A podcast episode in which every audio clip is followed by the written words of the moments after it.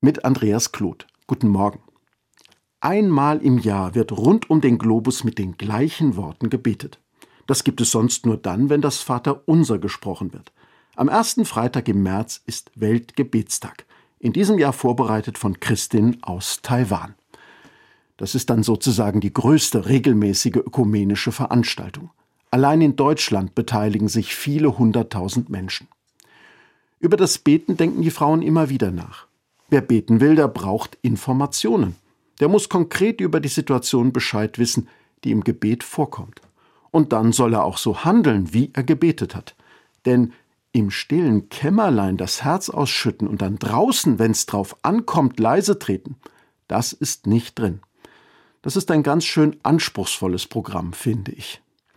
In diesem Jahr ist die Aufgabe des Weltgebetstages wieder einmal besonders knifflig.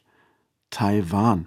Das ist jene Insel im Pazifik, die sich als eigener demokratischer Staat versteht. Doch die Volksrepublik China sieht in ihm einen Teil Chinas und droht immer wieder mit einer Invasion. Frauen weltweit stellen sich im Gottesdienst an die Seite der Christin in Taiwan, die ihren Glauben in einer Demokratie leben wollen. Da wird selbst eine scheinbar allgemeine Bitte um Freiheit und Gerechtigkeit zu einem politischen Gebet. Da geht es darum, auch dann standhaft zu bleiben, wenn sich Diktatoren angegriffen fühlen und mit Sanktionen drohen. Der Grundgedanke des Weltgebetstags ist schlicht und zugleich ergreifend. Alle haben etwas zu geben und alle können etwas empfangen.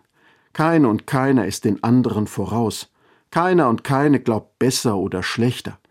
Und niemand soll zurückgelassen werden. So funktioniert Gemeinschaft.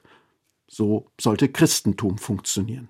Wer wissen will, wie das gehen kann, Morgen Abend in ganz vielen Kirchen überall im Land. Andreas Kloth, Mainz, Evangelische Kirche.